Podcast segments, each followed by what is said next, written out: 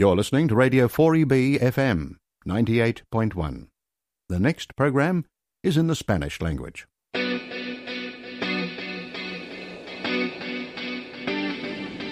Estás escuchando Radio 4EB, Grupo Español. Bienvenido a tu programa mensual Español se escribe con ñ. Un programa centrado en el uso y el aprendizaje del español y presentado por las virgulillas Beatriz y Esther.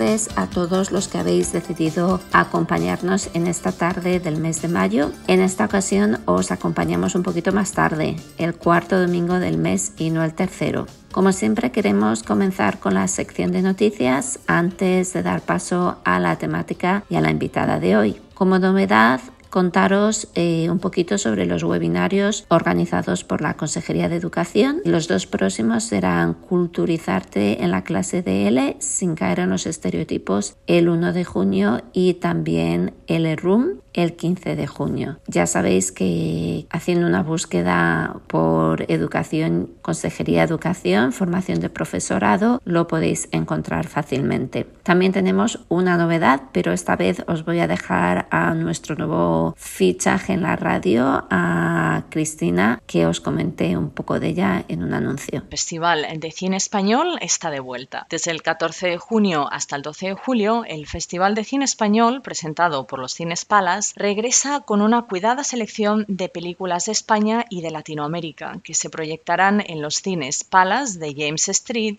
y de Barracks en Brisbane. La gala inaugural del festival tendrá lugar el 14 de junio con el estreno en Australia de la película Too Many Chefs o La vida padre, que es una deliciosa comedia ambientada en el mundo de la alta cocina de Bilbao.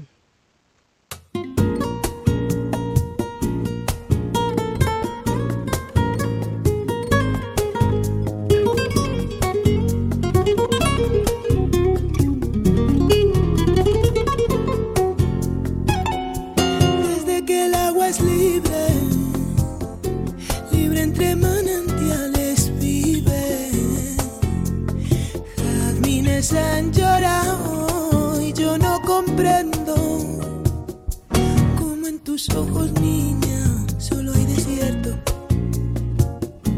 Hermosa era la tarde cuando entre los olivos nadie, nadie vio como yo a ti te quise, como te quiero. Hoy los olivos duermen yo no duermo.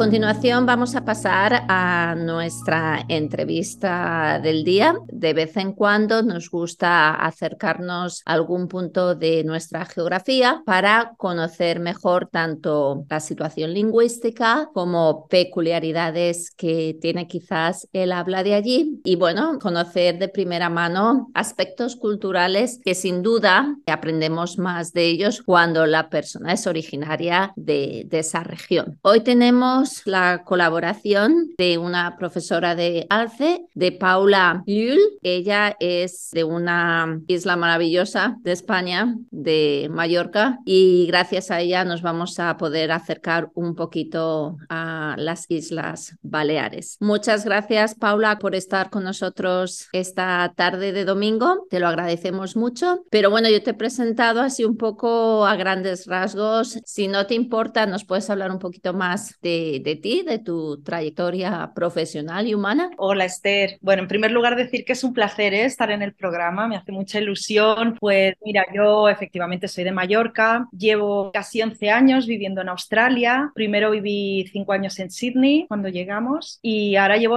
casi 6 en Canberra. Hace 3 años que soy profesora de ALCE, de Lengua y Cultura Española, en el aula de Manuka, en Canberra. Soy licenciada en Historia del Arte. Cuando llegué a Australia hice mi tesis doctoral, aunque la hice en una universidad española, en la Universidad de Sevilla, pero la acabé aquí. Necesitaban profesor en Alcede, en Manuka, y yo como estaba aquí en Canberra, y ya han pasado tres años. Y la verdad es que es una experiencia maravillosa por la gente que he conocido, tanto compañeros como familias, alumnos, como toda la comunidad española de aquí. Antes de eso, pues siempre trabajaba en temas de arte, en coordinación de exposiciones, comisariado, también eh, escribo para una revista de escultura, una revista americana, temas de, de, arte contemporáneo sobre todo. Yo te voy a ser sincera y es que no conozco mucho las Baleares y, y tengo en el recuerdo solamente la única vez que he ido, que era el viaje de fin de curso del instituto a Magaluf. Tengo muy pocos recuerdos, o sea, lo de ir de discoteca, estar en la playa, que estaba repleto de alemanes, verdaderamente no conocí nada de Mallorca.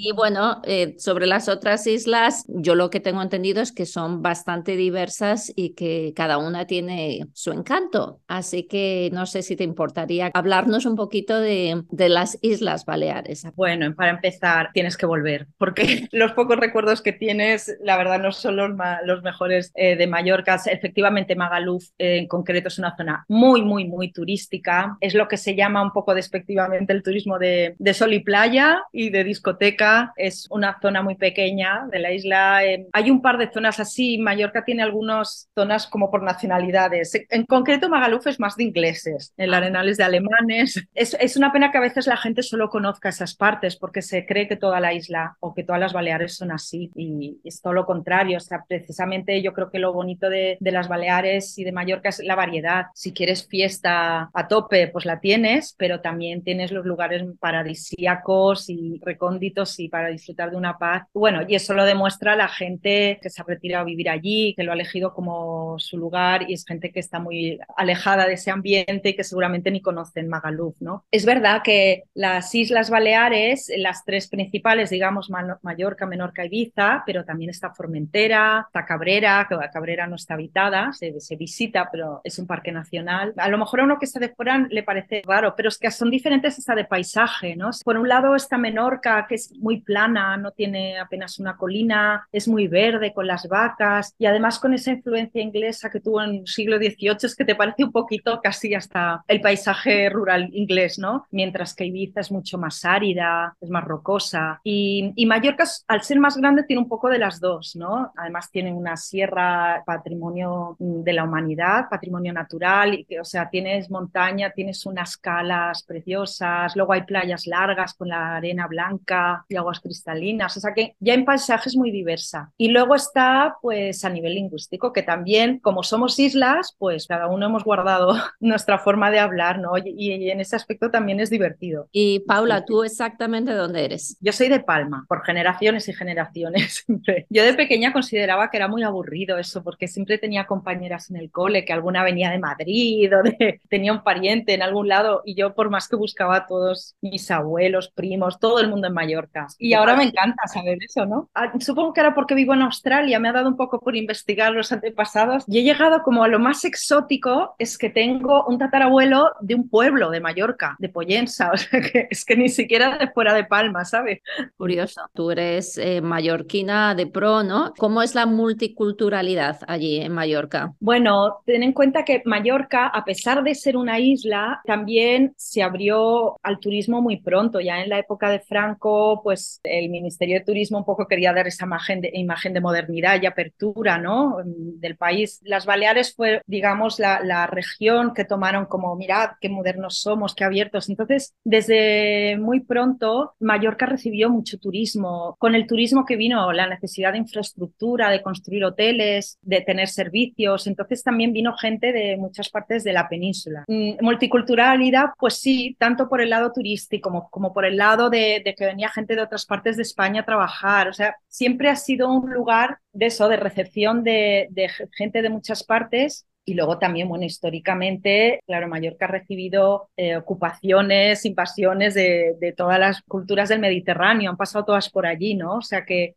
yo creo que también lo llevamos un poco en la sangre, que somos también un poco de por todas partes, aunque seamos muy de, de Mallorca o muy de Ibiza, eh, allí tenemos, llevamos sangre de, de, muchos sitios. Claro, tú no lo habrás escuchado porque, claro, acabo de conectar contigo, pero en lo que llevamos del programa eh, he puesto dos canciones. Mira, hemos empezado el programa con una canción de Peor Imposible, susurrando, y luego hemos puesto una de, de Buica, de Concha Buica, No habrá nadie en el mundo. Y también te preguntaba esto de la multiculturalidad, porque yo recuerdo que me llamó mucho la atención la primera vez que oí a, a Buica, no sé si, si los conoces. Eh, me encantan los dos. Pero Imposible era un grupo muy divertido, como muy estrafalario, si ves alguna imagen suya, eran un montón de gente. Y fue como la aportación mallorquina a la movida. Eh, una de sus componentes era Rosy de Palma, que luego, por esa época, eh, la descubrió un día Pedro Almodóvar y la convirtió en una estrella, ¿no? Y ahora ya haciendo películas en el cine francés y bueno, ya es famosísima. Pero bueno, Rosy de Palma, que además Rosy de Palma se puso un nombre muy...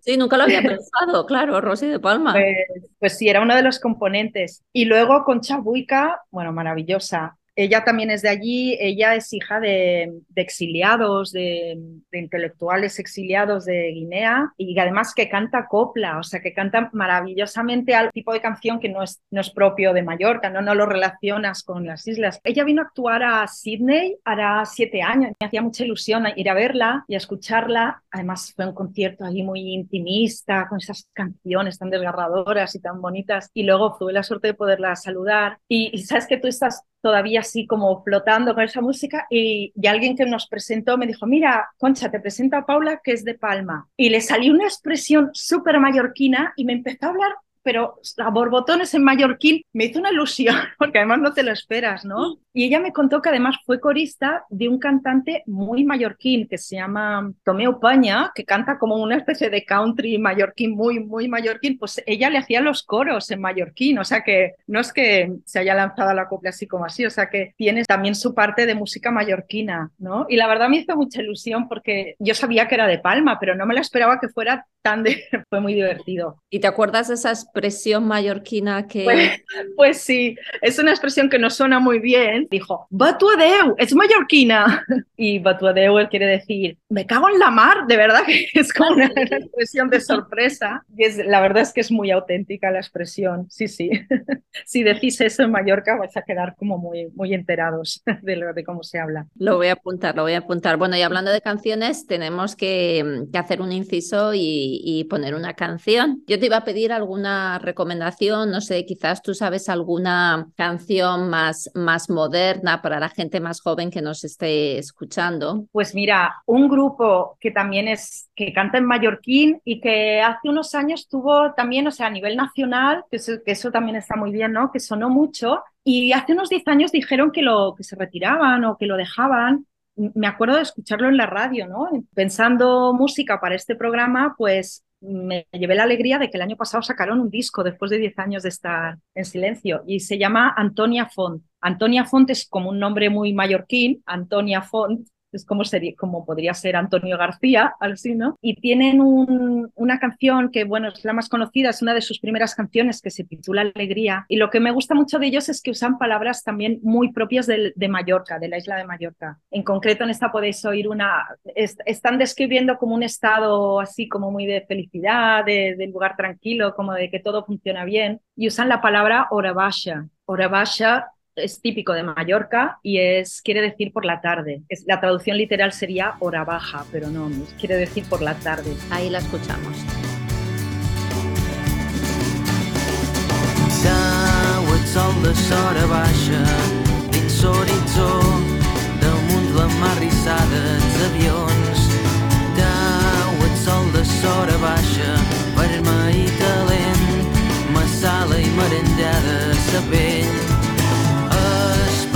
espanyessellat i una pluja suau de pols estel·lar Cau el sol de sora baixa i plàcidament sa gent s'adutza i omple els carrers Cau el sol de sora baixa dins el meu cor tothom m'estima i jo estim tothom. Falla sa corrent ses no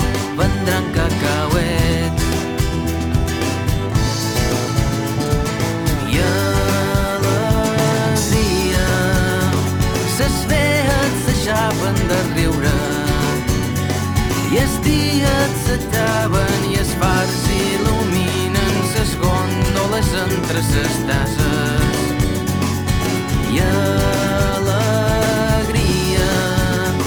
ses òrbites en sincronia.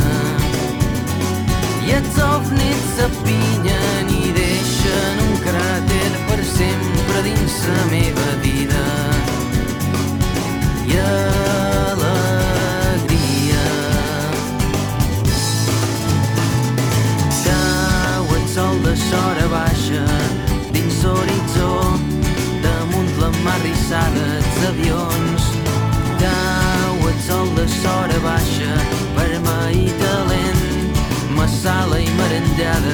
pell els municipals és evident fan apartar bé sa gent. I alegria ses fees deixaven de riure. I els dies s'acaben i els fars il·luminen ses gòndoles entre ses tases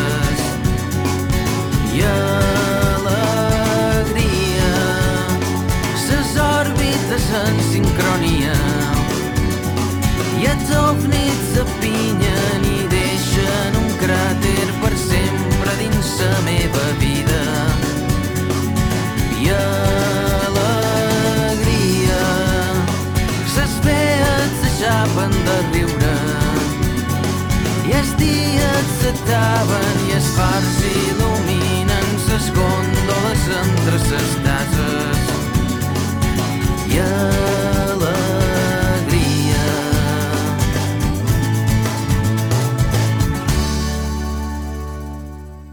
Continuamos con nuestra invitada, con Paula. Yo te quería preguntar cuál de verdad es la situación sociolingüística de las Islas Baleares. En general, en Baleares, a la lengua que hablamos se le llama catalán. Oficialmente es el catalán. Luego hay que tener en cuenta que el mallorquín, el menorquín, el vicenco son dialectos del catalán. Entonces, bueno, el catalán es la lengua de las instituciones, también en los colegios, en la enseñanza, bueno, tanto en los colegios como en la universidad se suele enseñar en esa lengua. Es necesario conocer el catalán para tener algún trabajo en la administración de la comunidad autónoma. Y bueno, y luego a nivel de calle, pues depende con quién te relaciones. Hay gente que siempre ya habla en catalán o en mallorquín, digamos. Pero bueno, también, como decíamos antes, como es un lugar muy multicultural, de mucho turista, de gente del paso que vienen de otros sitios a trabajar, también oyes mucho hablar castellano y también oyes pues algo muy simpático, ¿no? Algún extranjero que lleva un montón de años allí y habla y te habla en un mallorquín con su acento extranjero. Por por ejemplo, mi situación personal, familiar, es curiosa porque eh, mis padres, ya te dije, son, eran mallorquines, toda mi familia mallorquina, pero mi madre, por ejemplo, mis abuelos pues emigraron a Argentina cuando mi madre nació. Mi madre aprendió a hablar en, en, en argentino, concreto, y empezó a usar el mallorquín ya cuando volvió a Mallorca, se casó con mi padre, pero lo, lo que a lo mejor le salía espontáneo era el castellano. Entonces era una situación graciosa en casa porque con nosotros hablaban castellano, mis padres entre ellos hablaban mallorquín, mi abuela paterna, por ejemplo, es que no se expresaba bien en castellano. Tú le podías hablar en castellano y te entendía perfectamente, pero ella le iba mejor hablar en mallorquín. Y yo en el colegio, pues soy de esa generación en la que empezamos a tener catalán un día a la semana. Y luego cuando realmente me solté con el catalán fue al entrar en la universidad. En la universidad tenía asignaturas en castellano, otras en catalán, muchos compañeros que ya solo te hablan en catalán. Entonces yo ahora tengo amigos con los que solo me sale hablar en mallorquín porque los he conocido así. Mis amigas del cole de pequeñas nos hablamos en castellano, aunque lo sabemos hablar, ¿sabes? Te sale espontáneamente según en qué contexto conociste a esa persona. Por ejemplo, hay un profesor en Alce, que está en Vitoria, que también le entrevistaste, el director de Alce en Australia, ahora Tony, también es de Palma. Nos conocimos aquí, entonces entre nosotros nos hablamos mallorquín porque yo creo un poco también por nostalgia, ¿no? Es como que hacer un poco de tierra y nos, y nos salen unas expresiones que además nos reímos mucho porque a lo mejor no hemos tenido ocasión de usarlas mucho en estos años. Y yo creo que mi caso es muy típico de mucha gente. ¿Y también se hablan otros idiomas? A ver, es como muy natural aprender inglés. Como allí mucha gente se dedica al turismo, el hablar otro idioma ya se tiene como algo natural, porque igual en algún momento de tu vida vas a estar relacionada ¿no? con el sector turístico. Y el alemán, pues yo me acuerdo que estudiaba alemán y cuando luego me fui a, acabar la universidad en Barcelona, buscaba para estudiar alemán y me decían, pero ¿por qué quieres estudiar alemán? Y a mí me parecía muy normal, ¿no? Digo, es que, es que hay muchos alemanes. o sea, es algo como, igual era algo muy de la isla. Y sí, que hay pueblos que tienen tanto, no solo turistas, sino residentes de gente que se ha jubilado o algo alemanes, que ves, por ejemplo, hay un pueblo que se llama Santañí o Andrach mismo, que muchísimos carteles están en alemán, fuera, el menú y todo. Sí, eh, ahí también tienes estas, estas combinaciones, ¿no? De idiomas. Y por Magaluf, por la zona donde fuiste, también en inglés, todo en inglés. Porque a veces, así como hay gente que se integra, luego está también el extranjero que quiere seguir viviendo igual que en su país, pero con sol y playa, ¿sabes? Entonces, a ellos no les cambies nada, dales de cenar a las seis de la tarde, todas esas cosas. Entonces, claro, hay para todos los gustos en Mallorca. Y volviendo al, al castellano que se habla en Mallorca, ¿hay alguna peculiaridad especial? Sí, tenemos formas de hablar, bueno, por supuesto la entonación supongo que se nota, pero es verdad que tenemos formas de decir las cosas en español que yo no, no era consciente, pero luego un poco pensándolo, es, es verdad que es típico de, de las islas. Y además hay formas gramaticales que no existen en español y que existen en, en catalán y que existen en italiano y en, y en francés. A ver, cosas típicas que decimos, por ejemplo, la D final de las palabras la hacemos T. Nosotros diríamos Madrid o verdad. Hacemos la D final de las palabras con el sonido de la T. Así como más explosiva, ¿no? Verdad. Más explosiva, exacto. A ver, yo ahora lo exagero un poco, pero es cierto que se nota más fuerte. Luego, una cosa que yo digo mucho y me lo han hecho notar, sobre todo desde que vivo en Australia, que es que yo digo, he de hacer esto. En vez de decir tengo que, digo he de, haber de, que es correcto, porque ya, ya me piqué, yo que soy muy meticulosa, dicen, es que suena como literatura, ¿sabes? Luego, una que es divertida, cuando una palabra acaba en S y la siguiente empieza en S, hacemos como un, metemos como una T por ahí en medio. Por ejemplo, ¿qué hora es? Son las 7 o por los siglos de los siglos, ¿sabes? A veces lo metemos cuando hay la S con otra consonante, por ejemplo, decimos éxito, una Pepsi, ¿quieres una Pepsi? es muy típico. Vale. Eh, ¿qué más? Otro sonido que es típico en mallorquín y que puede ser que se nos escape también en, eh, cuando hablamos en castellano es lo que llamamos la L geminada. Cuando lo escribimos, escribimos una L, un punto en el centro y otra L. Entonces es como que resaltamos el sonido L. Por ejemplo, la palabra colegio en mallorquín es collegi. O por ejemplo, una palabra muy típica mallorquina que solo se dice en Mallorca es alota y Es chica y chico. Y una cosa que te quería comentar que es de la gramática, nosotros tenemos una construcción que se llama partitiva cuando hace referencia a cantidades. Entonces, por ejemplo, si yo te digo, ¿quieres vino? Sí, sí que quiero, ¿no? Sí, quiero vino. Pero en mallorquín diríamos, sí que vull, an. Entonces, esto no tiene traducción en español. También al SI ¿no? La I, uh, por ejemplo, hay mucha gente, ni a molta de gent. Metemos estas partículas. Entonces, esto lo diría a lo mejor alguien que solamente habla mallorquín, que le cuesta mucho hablar castellano, ¿no? Pero dice, hay mucha de gente, Ah, ¿no? sí. O, por ejemplo, ¿sabes que es de guapo este niño? Ponemos el de medio. Esta construcción tiene que sonar raro a la gente que no habla catalán, ¿no? Y hablando de eso, no sé si en mallorquín hacéis lo mismo cuando se habla de una persona, se pone el artículo determinado. No, no, no, pero hay una gran diferencia y una cosa muy particular en Mallorca con el artículo. El la, la Paula, esto es muy típico del catalán de Cataluña. En Ah. cambio, nosotros en Mallorca decimos na, na, dirían na Paula. Na Paula vive Australia. Paula vive en Australia. Ponemos el na y si es un hombre, an, diríamos Antoni vive a Sydney. Tony vive en Sydney. Y además, lo curioso con los artículos también es que uti- utilizamos en Mallorca el artículo salat, sala- salado sería, salamos el artículo. No decimos el, la, como lo dicen en Cataluña, sino que decimos as y. Por ejemplo, sa nina va a escola, la niña va al colegio, es profesor de matemáticas, el profesor de matemáticas. Si oyes a alguien hablar con artículo salado, es mallorquín. Y es muy curioso, es muy interesante porque luego piensa que nosotros para escribir usamos un catalán más general. Normalmente cuando escribes, aunque seas mallorquín, usas catalán general, puedes meter alguna palabra propia de tu tierra, pero por ejemplo los artículos, el as y sa, no se escriben. Y es interesante también saber que en el Ampurdán, que usan el artículo salat. Entonces se entiende que fueron los caballeros que llegaron con el rey Jaime el Conquistador y que se quedaron luego en la isla los que introdujeron este, este artículo, ¿no? Ten en cuenta que al ser islas, pues hemos tenido menos contaminación lingüística. Entonces, en realidad, lo que se habla en las Baleares es un catalán eh, más arcaico. Y mm, por eso hay palabras que los catalanes les, les sorprenden, ¿no? Que las usemos cuando ellos usan otras más castellanas. Paula, me resulta muy interesante todo lo que me cuentas, sobre todo me ha llamado muchísimo la atención lo de los diferentes sonidos. Yo te quería pedir si hay, hay alguna canción especial con la que quizás los, los mallorquines se sienten identificados. No sé si le podemos llamar un himno o una canción que, que la gente siente como muy suya. Ya que has mencionado la palabra himno, pues a mí me encantaría es escuchar el, el himno de Mallorca, que es una canción preciosa en mallorquín. Se titula La Balanguera o Sa Balanguera, de un poeta llamado Joan Alcover. Eh, escribió este poema que a su vez ya es, eh, es una modificación de una, de una canción infantil. La Balanguera es una mujer que está hilando la lana y bueno, no sé si conocéis el mito de las tres parcas, ¿no? De que van hilando el hilo de la vida. Pues un poco cuenta eso. Es muy bonita y además no solo la de letras bonitas, sino que cantada por María del Mar Bonet, que es una cantante mallorquina que siempre ha recuperado canciones antiguas y está muy vinculada al Mediterráneo, ya no solo a Mallorca. Pues me encantaría oír esa versión porque es realmente emocionante.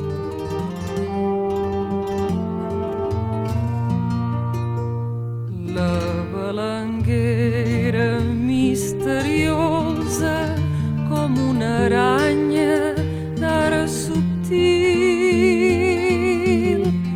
Buida que buida sa filosa de nostra vida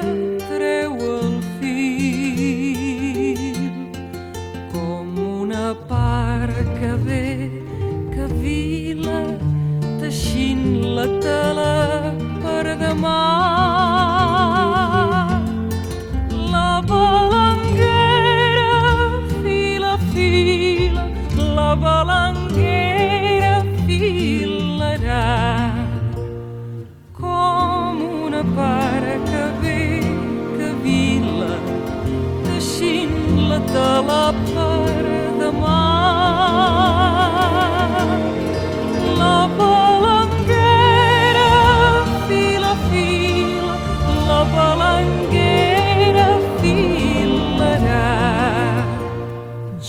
Girant l'ullada cap enrere, guaita les ombres de l'avió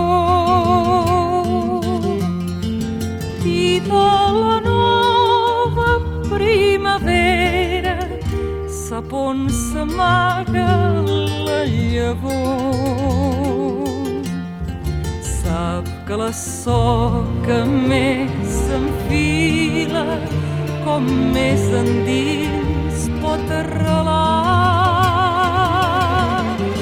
La balanguera fila, fila, la balanguera filarà.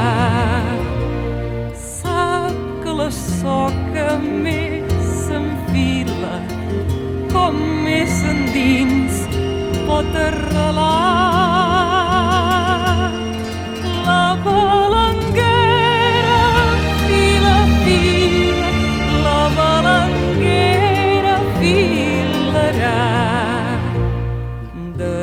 Tradicions i d'esperances. Dix la senyera pel jovent com qui fa un vol de noviances amb d'or i argent de la infantesa qui s'enfila de la veure qui se'n va. La balanguera fila, fila, la balanguera filarà. De la infantesa qui s'enfila, de la veure qui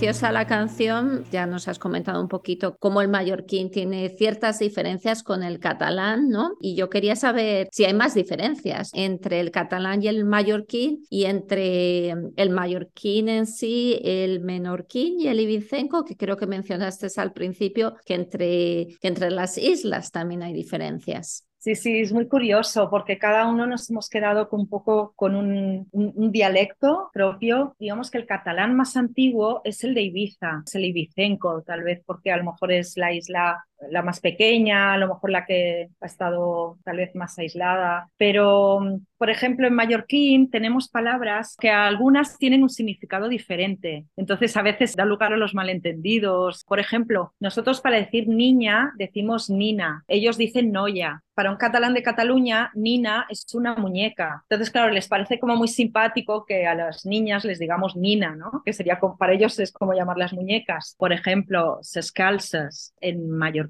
son medias. Pero en cambio en Cataluña son las braguitas, es la ropa interior. Entonces a mí me pasa alguna vez de, ir a una mercería y pedir unos calces y entonces me, empezaban a sacar braguitas y yo decía, pero ¿por qué me sacan esto? ¿No? La palabra que habéis oído antes en Antonia Font, eh, hora baja, sora eso es por la tarde. Eso cuando oyes, eso es como un símbolo de- del mallorquín, ¿no? Porque incluso en Menorca se dice diferente. A la tarde le llaman la foscor, que es como el momento de la oscuridad, ¿no? O sea, tampoco usan exactamente hora baja. ¿Qué más? La palabra tomate en catalán dicen tomàquet y nosotros decimos tomátiga. Pimiento, nosotros decimos prueba y ellos dicen pebre. ¿Ves? Y, ahí, y eso me hace pensar en los sonidos que, que utilizamos. En Mallorca usamos más el, el sonido neutro, que se llama, que es la E, E, esta E así, ¿no? Prueba, E. Y ellos dice- dirían preve, con la E más castellana. Y es que las vocales eh, en catalán tienen las, las vocales, la E y la O, tienen diferentes sonidos. Está la E abierta, la neutra y la cerrada. Por ejemplo, una,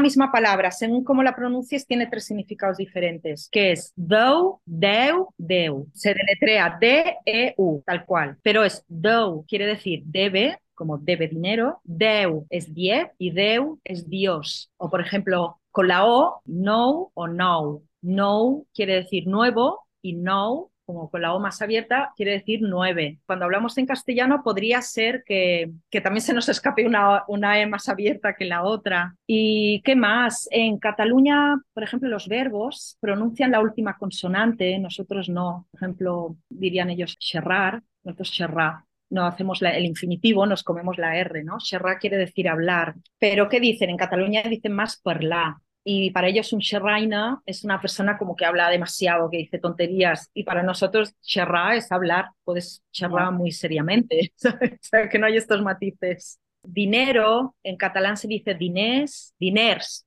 pronuncian la R, nosotros no. Y nosotros decimos dobbes, que se escribe doblers, ¿no? Que suena como a doblones, suena como antiguo. Sí, sí, sí, suena antiguo. Es totalmente diferente. Entre islas, por ejemplo, a mí me encantaría hablar del menorquín, el que se habla en Menorca, porque en Menorca casi todo el siglo XVIII estuvo dominado por Inglaterra, fue una colonia inglesa. Así que ellos en su, en su lenguaje tienen palabras originarias del inglés. Las más típicas serían shock, que es del, del inglés choc, o sea, de tiza, las ventanas son boinders del window. ¿Qué más? Usan la palabra penny, que es de penique. Para decir bandeja, los catalanes dirían safata, los mallorquines dirían palangana y los menorquines dicen bord. Y yo palangana me suena a donde pongo los pies. Exacto. Una palanga, pues mira. Las canicas en menorquín les llaman mervels. Sí, sí. Luego tienen muchas relacionadas con oficios, ¿no? De, de la pesca, de carpintería, sobre todo, de oficios antiguos que, que, estas a lo mejor ya se van perdiendo más porque ya es la gente mayor que las usa y cada vez se usan menos. Pero estas que te he dicho no, no sería tan raro encontrarlas me estaba preguntando, ¿y el mallorquín o menorquín o ibicenco o el catalán en general, hasta qué punto ha dejado, bueno, palabras que son parte del léxico ahora del, en el castellano? ¿Tú sabes algo? Sí, sí, sí, hay palabras. Las dos primeras que me vienen a la mente, una es alioli, que no solo en español, en inglés, en Australia lo vemos por todo, en los menús, aioli, ellos le quitarán la L, aioli, eso quiere decir ajo y aceite. Luego otra es capicúa, quiere decir cabeza y cola. Por ejemplo, mi apellido, Yul, es una palabra capicúa. Eh, por ejemplo, reloj viene del catalán, de rellotge. Bajel, es verdad que no se usa mucho, pero a mí me gusta porque sale en ese poema de Espronceda, Bajel pirata al que llaman. Bajel es una nave, es un barco y en catalán es vaixell. Y una más, eh, manjar. Manjar, en catalán eh, decimos manjar, pues ahí viene manjar. Muy, muy interesante. Vamos a, dar paso a otra canción y yo aquí te voy a dar carta, carta blanca para mm, que me digas qué canción, si hay una canción que quieres poner, si se la quieres dedicar a alguien, alguna canción que sea especial para ti. Hay una canción que no es que sea mm, actual, ya tiene unos años, pero bueno, a mí aparte de que me gusta mucho, para mí tiene, es muy especial, porque es una canción que, que fue compuesta para que cantara mi madre. Eh, mi madre era cantante, también fue actriz, hacía teatro en mallorquín y cantaba en mallorquín. Y hay una canción que le compuso un compositor mallorquín que se llama Joan Bibiloni, que es un músico de jazz, que ya solo a él ya os recomiendo que lo escuchéis. Pero bueno, compuso esta canción que se llama Desembra que quiere decir diciembre. Yo nací en diciembre, o sea que también fue como algo, una, una, de estas coincidencias bonitas. Describe el ambiente del mes de diciembre. Lamentablemente no he podido encontrar la grabación de mi madre, pero hay una versión muy bonita de, de Joan Bibiloni en uno de sus discos. O sea que me encantaría escuchar esta, dedicársela a mi familia. Pues la vamos a escuchar. Además, yo también, también he nacido en diciembre, o sea que Vaya. también es especial para mí.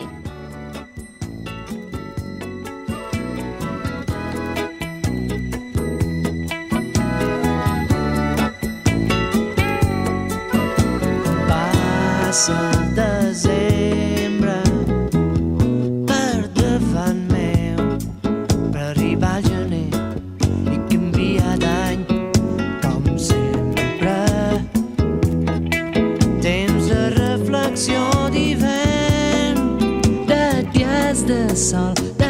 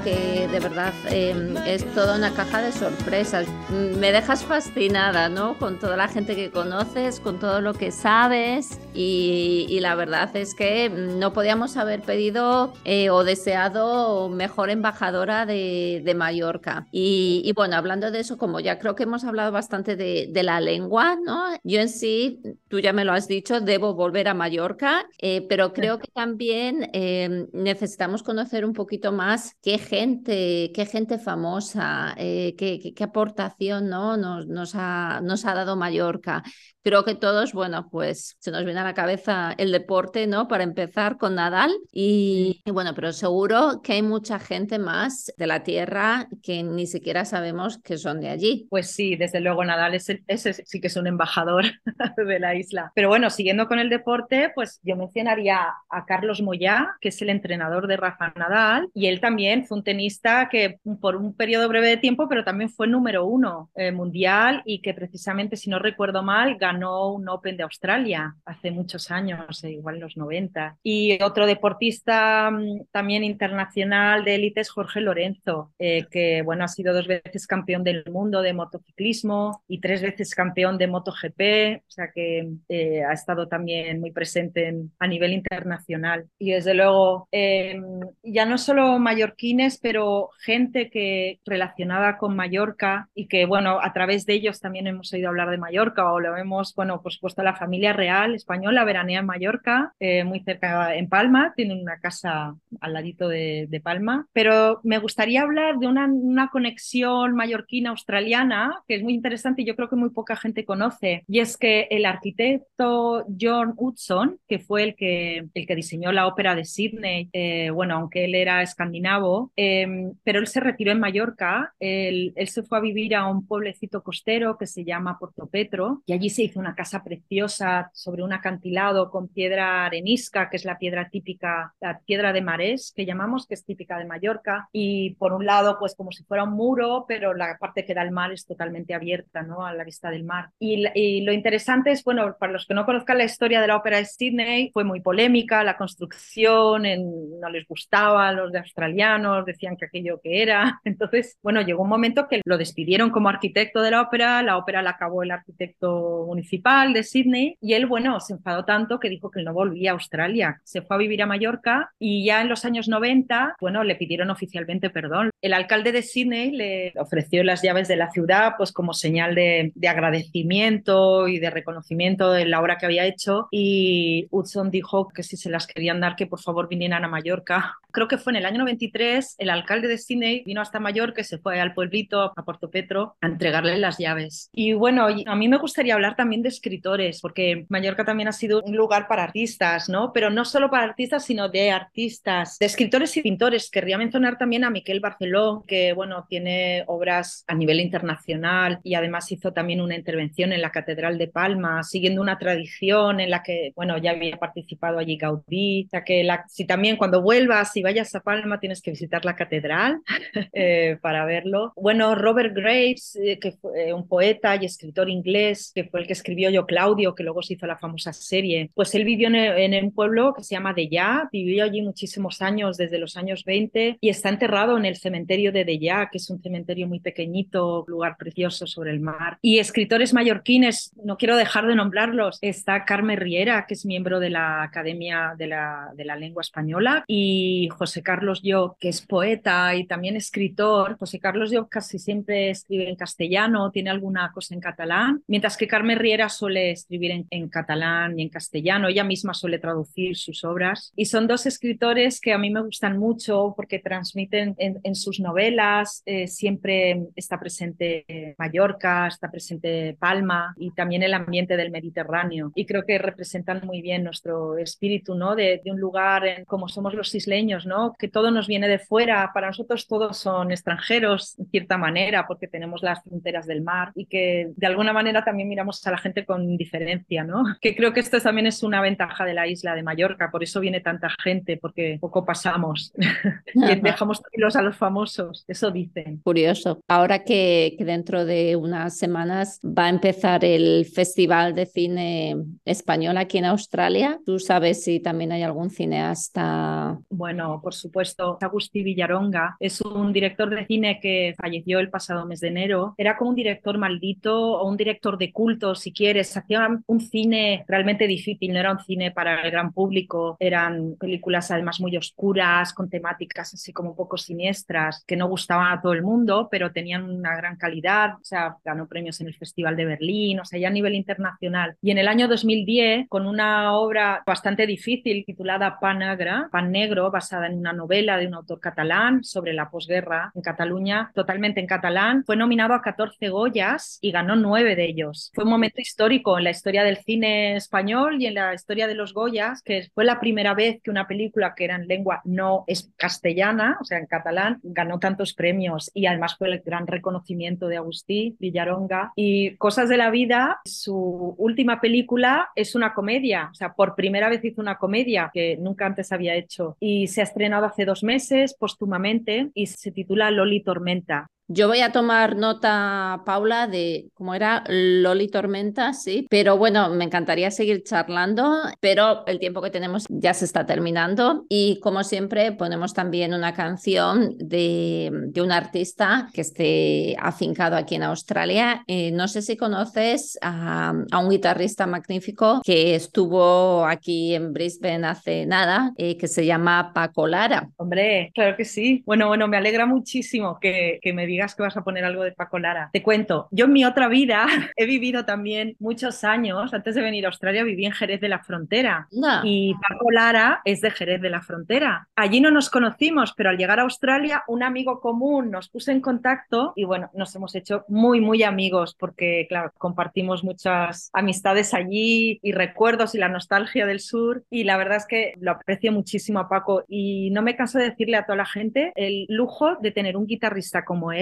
en Australia. Yo le recomiendo a todo el mundo, allí donde actúe, que vayan a escucharlo porque es, es maravilloso. Y además ha sacado dos, dos discos ya editados desde que vive en Australia que son buenísimos. Y eso me recuerda a otro Paco, hablando de famosos, de gente de la isla, otro guitarrista, Paco de Lucía, vivía en Mallorca, estuvo viviendo muchos años y de hecho creo hasta hace poco al menos su viuda y sus hijos seguían viviendo en Palma. Y yo sé que Paco Lara admira mucho a Paco de Lucía, bueno, como todos los guitarristas. ¿no? Y, y, bueno, ya que vas a poner algo de él, yo te pediría, por favor, a ver si puedes poner la primera canción de su último disco, que yo sé que Paco tiene, le, tiene un cariño especial. Eh, se titula Pamicai, eh, hablando del español que se habla en otras partes, Kai es Cádiz, es como se la llaman los gaditanos. Y yo sé que es muy especial para él, para Paco Lara, porque en ella participan sus dos hermanos, Santiago, que es otro magnífico guitarrista, y su hermano José, que canta, es cantador, aunque ahora ya no se dedica a cantar y, y, yo creo que es una pena porque lo vas a escuchar en esta canción, pero cantaba maravillosamente y allí están los tres reunidos y, y yo sé que a él le gusta mucho escuchar esta canción. Pues para darle un beso a Paco. Claro, se la dedicamos a Paco, como no. Nos vamos con Paco Lara y, y muchas gracias de nuevo y hasta la próxima. Gracias a ti, Esther. Un abrazo.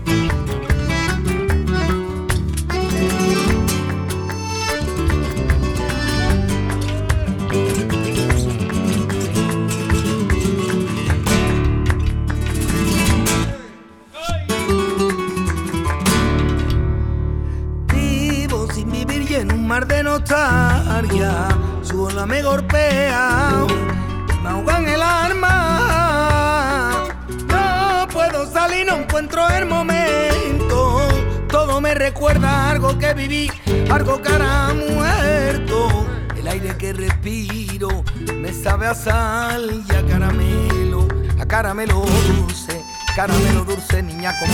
Y en mi barca canastera, la más bonita, hecha de varas y mimbre, sentió me quita, sentió me quita gitana, sentió me quita, y en mi barca canastera, ay, la más bonita.